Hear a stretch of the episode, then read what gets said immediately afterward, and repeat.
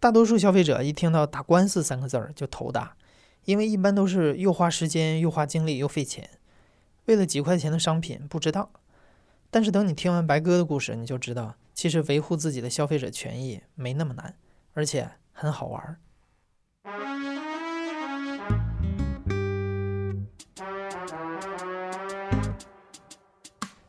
你好，欢迎收听故事 FM，我是艾哲，一个收集故事的人。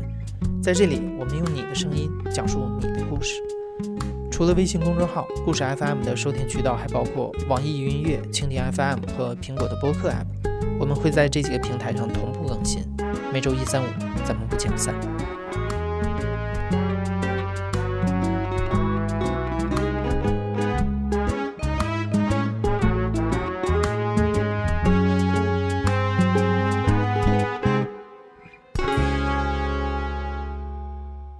我叫白鸽，嗯、白色的白，唱歌的歌。今年刚过二十八岁生日，已婚，然后做的是媒体工作。其实一开始的时候，并没有想到，就是最后是会以打官司这样一个事情来结局。这个事儿是这样的：二零一七年八月，有一天，白哥在朋友圈看到了一篇文章，标题叫做《老用户与狗不得办理》。这篇文章主要是吐槽电信运营商对新老客户的区别待遇，而且手把手教给读者如何去向工信部投诉。看了这篇文章，白哥很受启发，因为他是移动的老客户，用的是八十八元套餐，每个月只有七百兆流量，而移动有一个专门面向新客户的四 G 超级卡套餐，只要一半的价格，流量却有十五个 G，所以白哥就向工信部投诉了。几天之后，中国移动的客服联系他说：“您的申诉转回到我们这儿了，这事儿您告到哪儿也没用，要不我们每个月赠送您三个 G 的流量吧。”其实，嗯，怎么说呢？因为我我始终觉得是你送我流量，但是这个事情的本质没有解决掉。就是我作为一个使用中国移动快十年的老用户，我凭什么不能跟新用户享受一样的待遇呢？我这个人就稍微有一点较真吧，就是这件事情对就是对，不对就是不对。那既然这样事情不合理，我就要有一个一个方式去去让你们承认你这样是不合理的。所以我就觉得还是嗯可以尝试一下起诉。就这样，白哥开始准备他人生中的第一场官司。打官司的第一步就是写起诉书，因为白哥研究生的时候读的专业是传媒法，所以写起诉书对他来说不是个问题。而且我知道，即使我不知道怎么写，网络也会告诉我怎么写。你现在百度就是一搜一大把，就是民事起诉状怎么写，这个都很容易搜出来的。准备好起诉书之后，下一步就是去法院立案。因为北京移动是在东城区，的管辖是在东城区人民法院嘛，东城法院在交道口嘛，相对还交通比较方便，呃五六站吧就到那个呃北新桥那里，然后就交身份证。然后说我要我要起诉，然后就进去，进去了之后呢，然后就立案庭嘛，就大家都在那儿排队，叫到你的号，你就可以去窗口递上你的诉状跟证据，然后说我要起诉。法官法官说可以，你的诉状和那个证据拿来，我把诉状交给他，他说你证据呢？我说证据呃在我手机里呢，在我 U 盘里。他说那 U 盘我没办法，你得有一个。或者光盘，或者是那个打印出来的文字的东西。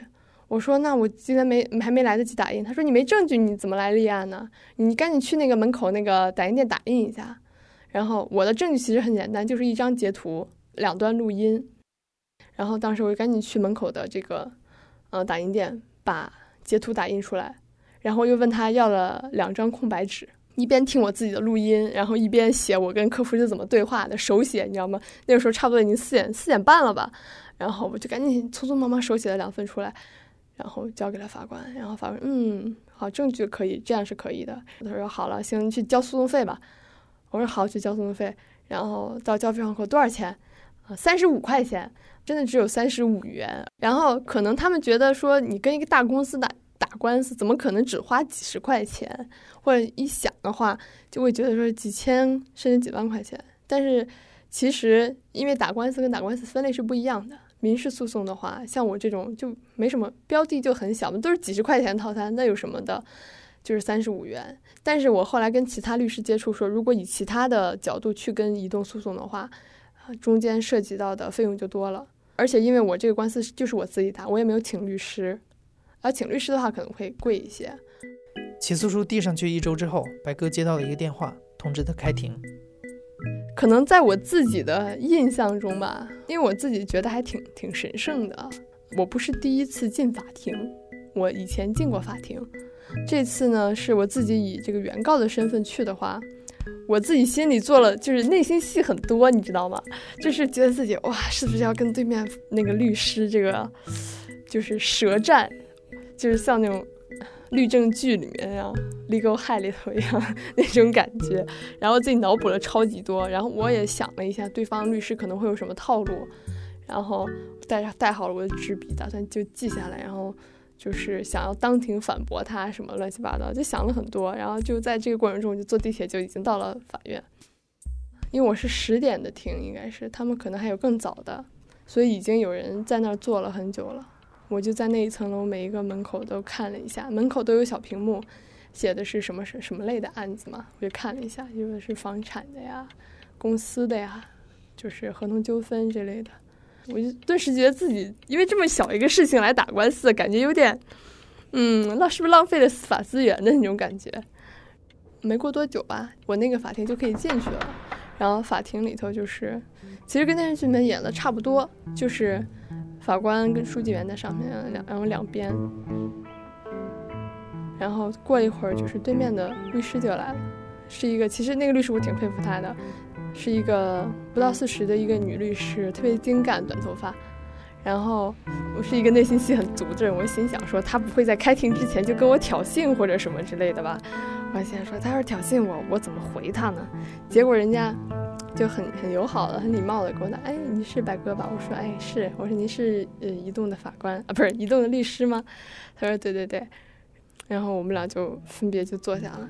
坐下之后，就也没没没讲什么太多的东西。就我预想那种可能会有停价的那种什么，嗯，可能真的是我想多了。嗯，然后不久就法官也来了。有意思的一件事情是，这个法庭里面四个人全部都是女生，就我是女的，对面的律师是女的，法官、书记员也是女的，全是就是四个女人一台戏的那种感觉。然后法官是一个，也是一个就特别嗯白白的，然后稍微有一点丰满的一个法官，然后也挺年轻的。嗯，他大概看了一下情况，然后在开庭前就说了这个事情，就他就提议我说：“你跟移动这边有没有沟通过啊？”就是，嗯，这个事情不能保证你赢，那你要不要跟移动就是沟通一下，送一年流量不够的话，送你两年，然后如果送三 G 不够的话，可以让他们再多送你多送你一点这样的。然后我就说，这个流量其实他们已经送我了，然后我只是想，我只是想弄清楚，就是这件事情到底有没有人能管吧。然后我我态度比较坚决，他们也没有多说什么。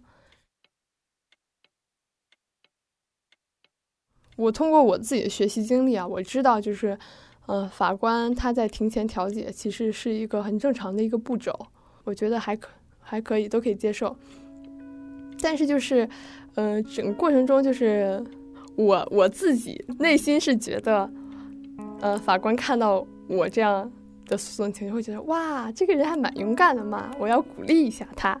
结果我从法官的表情跟语言上，我得到的是的。那种感觉是，他说，这种事情你也要来法院，就是这种这种感觉，就是我 幼小的心灵其实受到了一定的打击，因为明明我是一个懂法、知法、用法的好公民，结果到了法庭上，法官有一种那样的迷之微笑看着我，我就觉得，哎呀，有点小失望呢，所以我也迅速调整好自己的心态，然后马上准备开庭。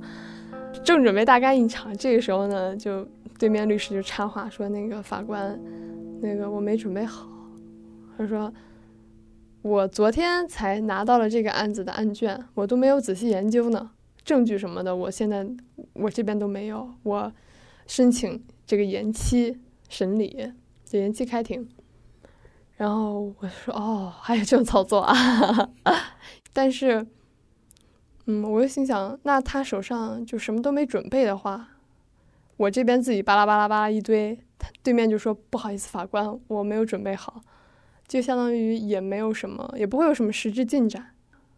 就是法官说，嗯，原告你同意就是延期吗？我说，我心想说我不同意也不行啊，然后我就同意了。同意之后，就安排把庭审安排在了两周之后。然后，对面的律师小姐姐就 就是得到了延期的结果之后就很开心。然后，然后就我们俩就礼貌的，礼貌又不是尴尬的，互相打个打个招呼告别之后，他就离开了。然后我也离开了，相当于我当时设想的一大堆的这种这种剧情就落空了。呃，就是相当于准备了好多，然后结果就没处力气没处使，特别尴尬。我就跟我老公吐槽了一句，我说：“哇，对面就是好的奸诈，居然可以用这种手段拖时间。”因为当时我为什么觉得他是在拖时间，是因为当时在官网的介绍上，这个套餐是直到去年的年底，就是直到二零一七年十二月三十一日为止，这个套餐可能就是二零一八年就不会再推出了。我心想着他是不是要拖时间，拖到最后那个这个套餐失效了，那我的标的就没了。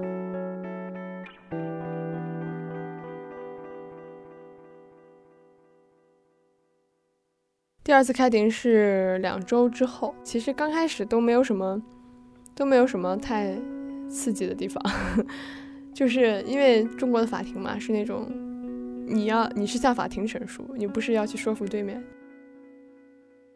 就我们就轮流先我，因为我是原告，我先跟法庭介绍了，就是事实，就是我要把我的不优惠的套餐换成一个优惠的套餐，但是移动说这个优惠套餐只能新用户办，我不服，我觉得他们的行为违反了工信部的某某某某法，然后消费者权益保护法的某一款，什么什么之类的列了一堆，然后我就说完了，然后对面的律师就开始了他的表演，你知道吗？嗯。就是一场精彩绝伦的表演。就他首先说，呃，第一这个事情呢，原告说我要办这个套餐，他们不给我办。第一，他们没有这个义务为我办，为什么呢？因为原告你二零零九年实名制入网的时候签过入网协议，那个入网协议里面就没有规定说我要在二零一七年为你办一个四 G 超级入资卡的套餐。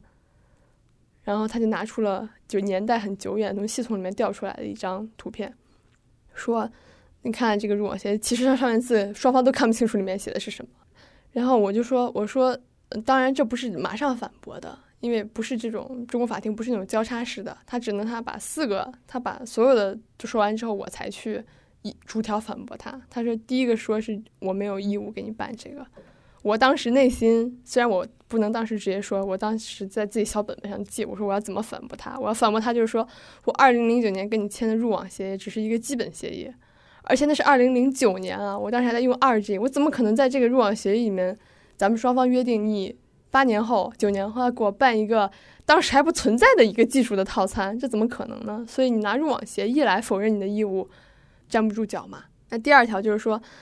嗯，原告要求我给他办四 G 超级日租卡套餐，但是呢，四 G 超级日租卡不是一个套餐。他说：“你没看见吗？四 G 超级日租卡套餐，卡套餐跟套餐是不一样的东西啊。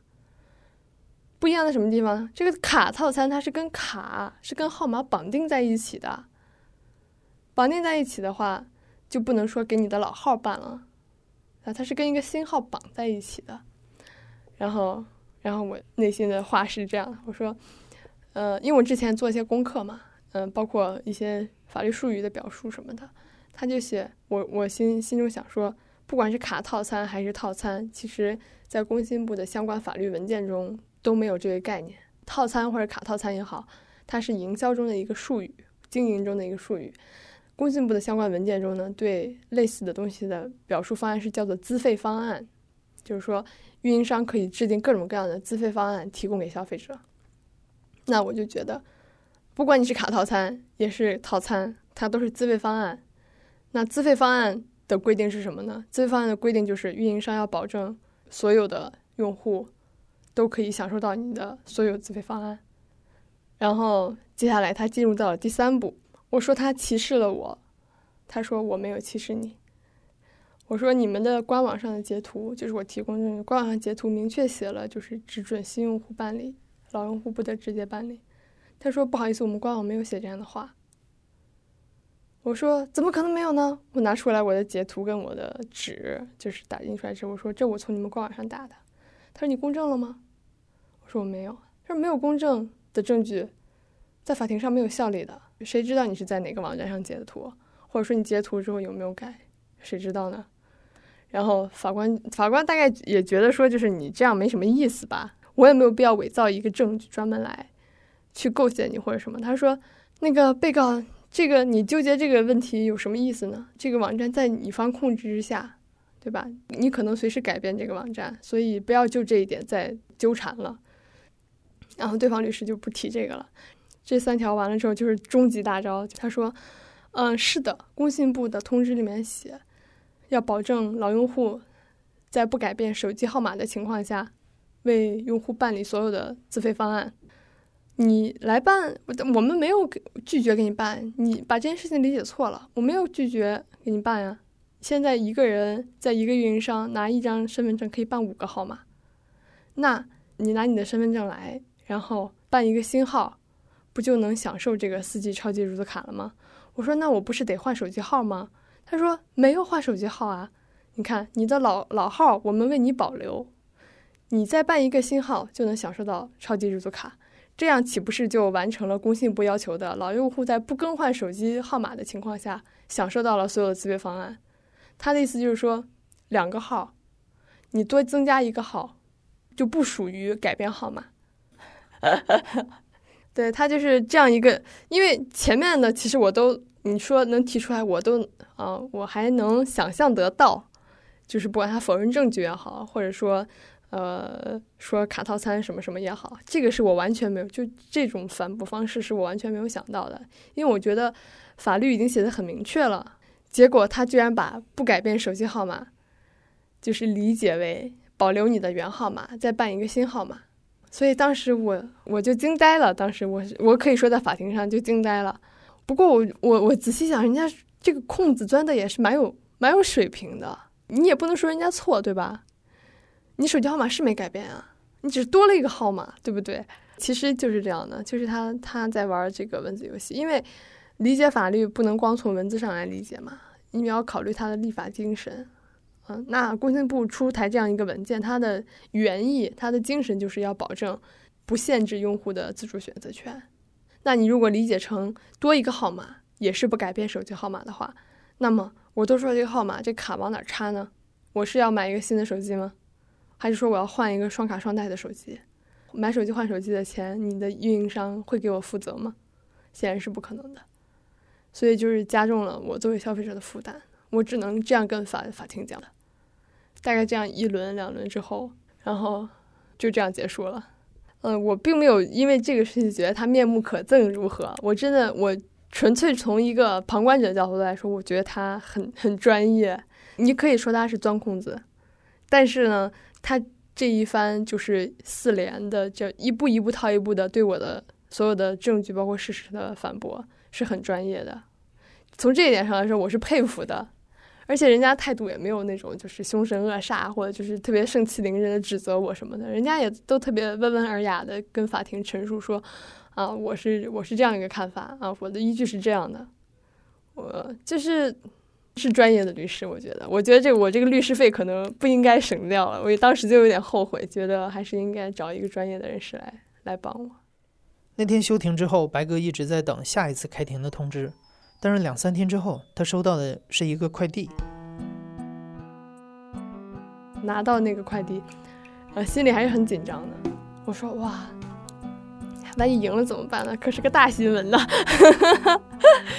就是输了的话也没关系，我反正我还可以上诉嘛。我都已经做好准备了，赢我也可以接受，输我也我还可以再上诉。那没想到呢，就是。”呃，事实啪啪啪又打了我的脸，就是打开那个快递一看，它是一份裁定书，就不是判决书。就是裁定书跟判决书的区别就是，判决书的是审审理你的实体问题。就比如说我要你给我判给我办套餐，那你判决就是办还是不办？然后裁定书就是说，哎呀不好意思，这个事情好像我们管不了哦，那我驳回你的起诉，你再去找其他的方式，呃去解决这个问题吧。所以裁定书其实就是说，他经过一番审理以后，突然发现说，这个事情好像不属于我们管啊，那我就不管了。法院的理由就是我们不能鼓励强买强卖。白哥，你是想强买移动的一个产品，但移动不想卖给你，这个我们法院管不了。但白哥认为法官忽略了自己和移动的合同一开始就是不公平的，所以他又上诉。把一审的流程重走了一遍，结果还是维持原来的裁定。白哥人生中的第一场官司就这么结束了。后来他把这件事的前因后果发在了自己的公众号上，没想到很多人关注和留言。经过媒体的曝光之后，中国移动的公关登门道歉了。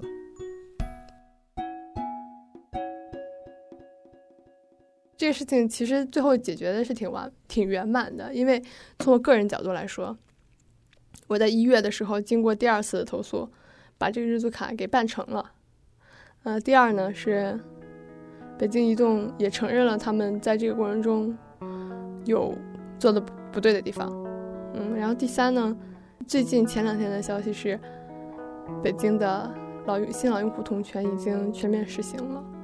对，就是，呃，当然肯定不是完全因为我这个事情，但是呢，就是恰好在我这事情之后。就是超级日租卡，包括超级日租卡在内的所有的新套餐都已经向老用户开放了。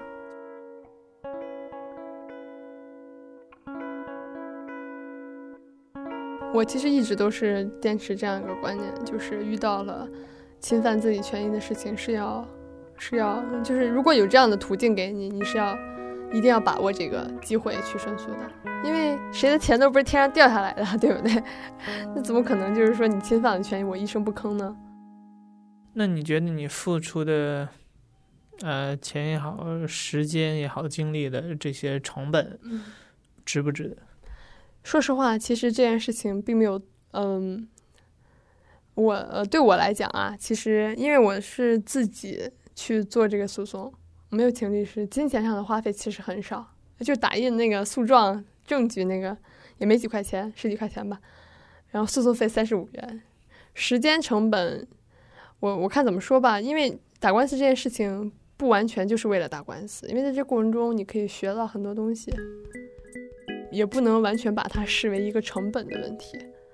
其实打官司这件来说，对我来说成本其实还比较低，而且我觉得即使成本高了，我觉得也没有也没有什么的，因为这不是一个可以用成本去。衡量的一个东西，确实就是就表明了我的一种态度，就是千千万万老用户总有那么一个就是不愿当狗的吧。你现在正在收听的是亲历者自述的声音节目故事 FM，我是主播艾哲。本期节目由我制作，声音设计杨帆，实习生杜晚松。作为一个消费者，你有没有碰到过特别恼火的事儿？在留言里说一说吧。如果有人给你点赞的话，说明这事儿不光你一个人碰到了。感谢你的收听，咱们下期再见。